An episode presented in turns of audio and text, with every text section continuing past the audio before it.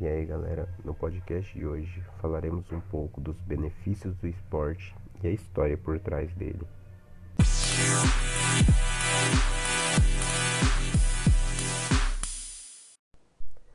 Uma vida só pode ser realmente vivida na sua plenitude quando se tem saúde. Quando se goza de boa saúde, temos condições de fazer tudo o que precisamos e desejamos em nossas vidas, com toda a disposição que nos é demandada. De imediato, os benefícios da prática esportiva atingem o corpo da pessoa em questão. Entretanto, a mente também se beneficia em todas as etapas de sua execução. Iremos citar agora os benefícios da prática esportiva em geral.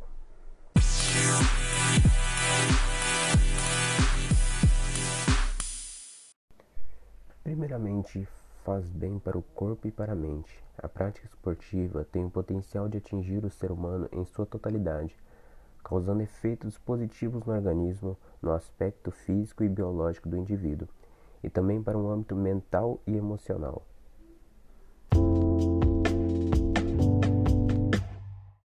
A prática esportiva também aumenta a oxigenação no cérebro. Durante a execução do exercício físico, o organismo produz uma quantidade ainda maior de oxigênio para o cérebro. Isso ajuda a aprimorar as funções cognitivas e de raciocínio da pessoa. Ela estimula as atividades cognitivas. Quando se faz uma atividade esportiva, isso mobiliza uma série de capacidades e funções mentais, como agilidade, raciocínio rápido, pensamento lógico, percepção mais clara, reflexos mais rápidos, entre outras coisas. Ela aumenta o colesterol bom e diminui o colesterol ruim. É comprovado que fazer um esporte um pouco mais intenso é uma certa frequência aumenta os índices de HDL, colesterol bom, e diminui o de LDL, colesterol ruim.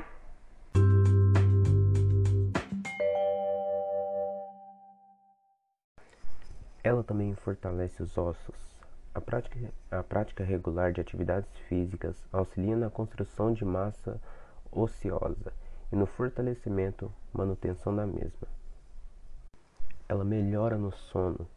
Quando se efetua atividades físicas, o corpo gasta mais energia e consegue, no horário adequado, ter um sono melhor.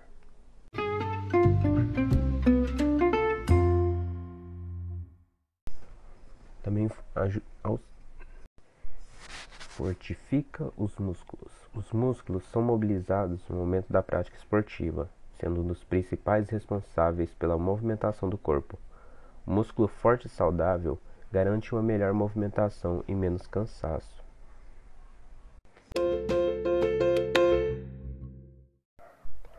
Outro benefício é o aumento da capacidade cardiorrespiratória.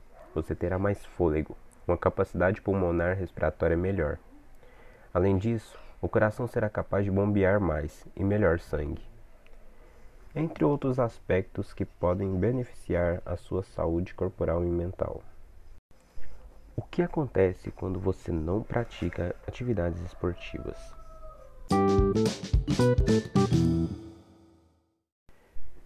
Os benefícios da prática esportiva atingem pessoas de todas as idades e gêneros. Seja qual for sua faixa etária, o seu gênero, você pode colher os benefícios proporcionados pela realização de exercícios. Sempre buscando respeitar os limites e condições de seu corpo. É de suma relevância que você se dedique a fazer algum esporte. Isso porque, se você não fizer nenhuma modalidade de prática esportiva, podem correr alguns efeitos negativos ao seu corpo. Você pode ter a sua capacidade cardiorrespiratória prejudicada. Pode reparar, quando você não faz nenhum esporte ou qualquer atividade com regularidade, você se cansa mais fácil, fica sem fôlego com uma menor atividade, sente o coração mais acelerado e com o mínimo de esforço.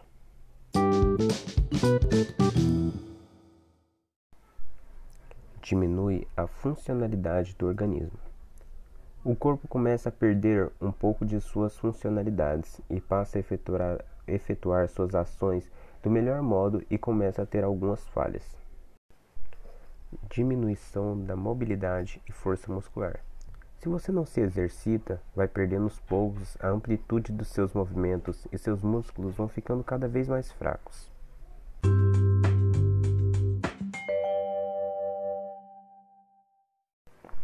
Aumenta o risco de diabetes. Com a ausência de práticas esportivas, não há o consumo de açúcar pelo organismo, que começa a se acumular, podendo causar diabetes.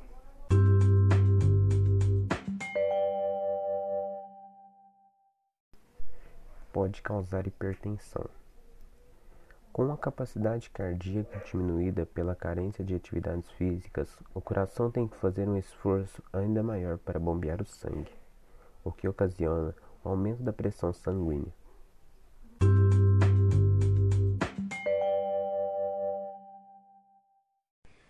Desfrutando dos benefícios da prática esportiva.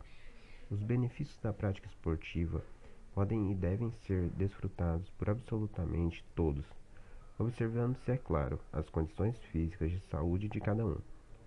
Quanto mais cedo se iniciar um esporte, de modo melhor, é mais rápido iremos possuir condições melhores para nossa saúde. Se você é sedentário, comece com atividade mais leve e vá levando a intensidade aos poucos, sempre lembrando de, de se hidratar, alongar antes e depois das atividades e nutrir de modo adequado. Tudo bem se você foi sedentário até então. Comece o quanto antes uma atividade física e pratique menos três vezes na semana. A regularidade dessas atividades vão gerar benefícios que vão ser apreciados durante toda a sua vida.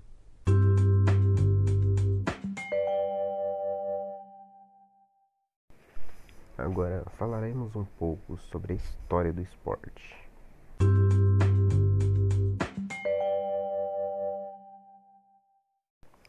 A história do esporte divide-se em três períodos Esporte antigo até a primeira metade do século XIX, esporte moderno de 1820 a 1980 e esporte contemporâneo de 1980 em diante.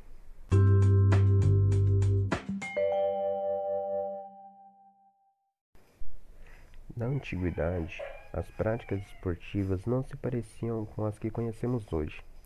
Em razão disso, eram conceituadas como práticas pré-esportivas. Algumas eram úteis para a sobrevivência do homem, como a corrida e a caça. Outras eram uma mais uma preparação para as guerras, como a esgrima e as lutas.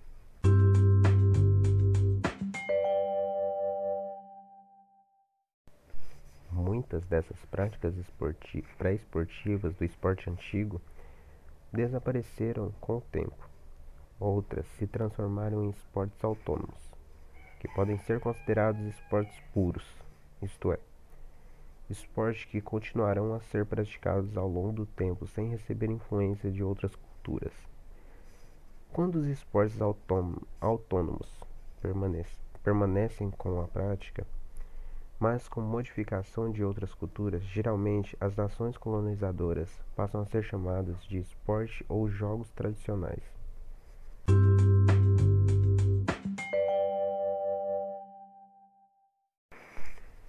Os Jogos Gregos são considerados como as primeiras manifestações esportivas. Eram festas populares religiosas, verdadeiras cerimônias pelânicas, cujos participantes eram cidades gregas.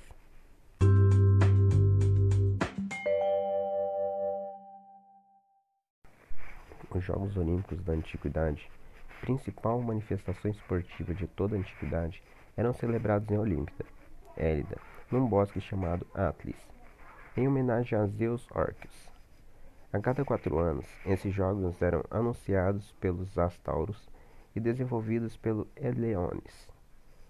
As principais provas eram corrida de estádio, corrida de duplo estádio, corrida de fundo, luta, plenatlo, corrida de quadrilhas, pancrácio, corrida de cavalos montados, corrida com armas, corrida de bigas, pugilato e outras.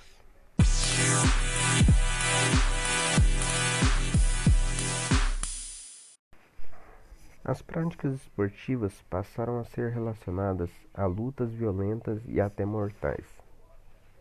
Apostas referentes aos resultados de lutas, corridas curtas, motivaram o público no século XVIII e no século XIX.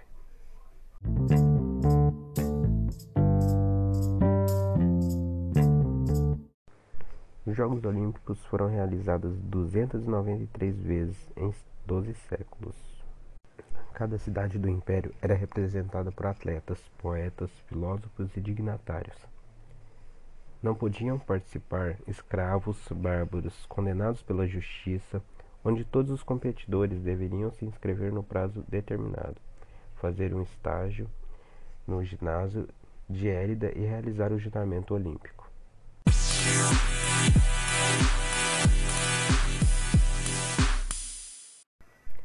Segundo Marinho, os esportes em disputa eram o atletismo, com as corridas, o pentágono, os lançamentos, as lutas por joglatas e pâncreas, hipismo juntamente com a corrida de carros, dentre outras modalidades. Não raramente as lutas terminavam em espetáculos de crueldade, a ponto de Aristóteles, respeitado filósofo grego, criticar a exagerada violência dos atletas e dizer que determinadas atitudes dos esportistas são tão maléficas quanto o sedentarismo.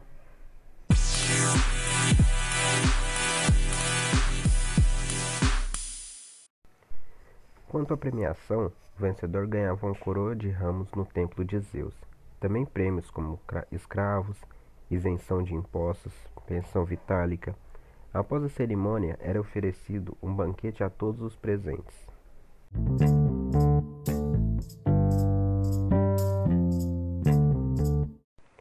Nesse momento, desporto se mostra pela primeira vez um fenômeno social, onde durante os Jogos Olímpicos ocorria uma espécie de trágua sagrada, no mundo grego, proibindo qualquer tipo de guerra.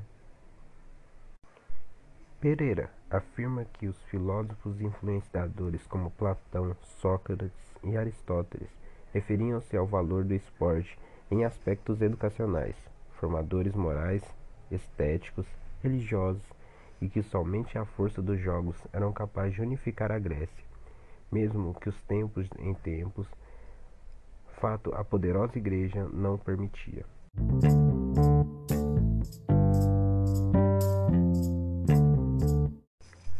Os últimos Jogos Olímpicos da Era Antiga foram realizados em 393 d.C., de Cristo, já deteriorados em função da dominação da Roma sobre a Grécia onde o imperador Teósio ordenou sua extinção da tentativa de abolir as festas pagãs.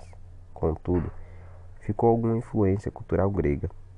Com o pentatlo, os jogos nos moldes das Olimpíadas como os Jogos Augustos e os Jogos Católicos. Os romanos, por priorizarem a conquista do território, davam seus eventos esportivos um caráter espetacular popular com a finalidade de entorpecer a pebre com vinho e diverti-los com lutas sagradas de gladiadores, evitando dessa forma revoltas populares, política e essa conhecida como pão e circo. Segundo Pereira, os exercícios físicos eram tidos somente como práticas complementares à base da formação física e moral dos jovens como a tradição grega. A atividade corporal ficou reduzida aos jogos, às tarefas agrícolas e militares. Conforme Marinho, os romanos consideravam os esportes a ginástica moral pelo nudismo dos praticantes. Durante a Idade Média, as atividades fisiodesportivas foram se distanciando cada vez mais da igreja e assim tornaram-se irrelevantes, com os jovens nobres da época encaminhados à educação religiosa ou à cavalaria cavalaria. Restavam-lhe apenas exercícios ligados ao adestramento hípico e ao combate, com as justas, esgrimas e as corridas. Os esportes, como qualquer atividade corporal fora do recomendamento pela Igreja, eram condenados e considerados pecado grave.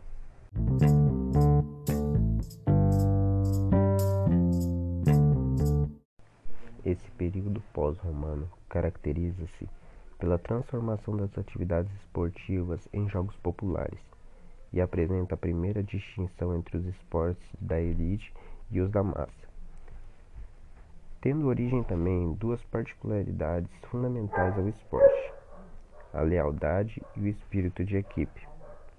Eram muito comuns os torneios de cavalaria, onde ocorriam disputas justas, que os poucos foram ganhando regras para diminuir o desgaste físico dos cavaleiros, mas nunca chegaram a perder os status de batalha.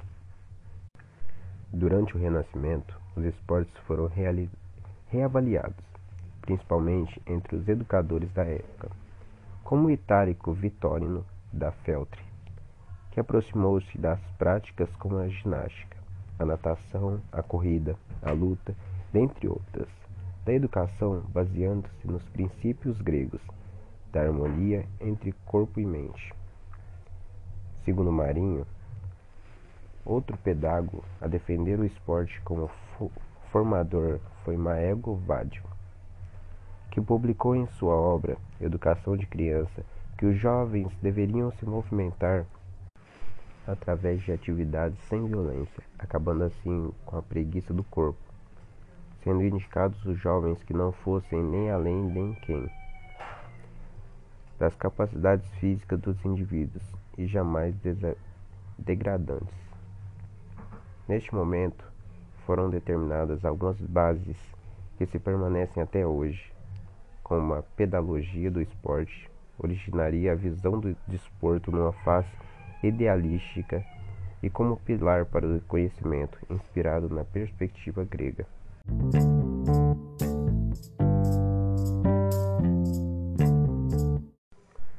Com o passar do tempo, o esporte sofreu grandes modificações na sua estética.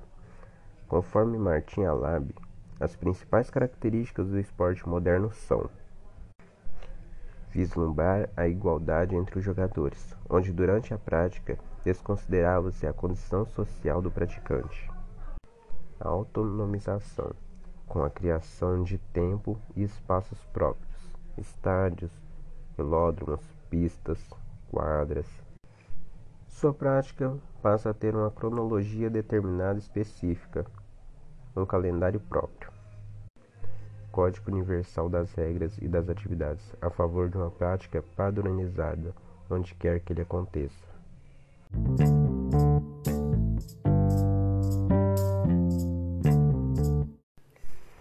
Esporte moderno se desenvolveu paralelamente ao processo de industrialização herdado dele a racionalização, sistematização e a orientação ao resultado. A origem do esporte na Inglaterra está em jogos e recreações populares, assim como em algumas atividades lúdicas da nobreza britânica. As modalidades esportivas foram concebidas pela regularização dessas práticas.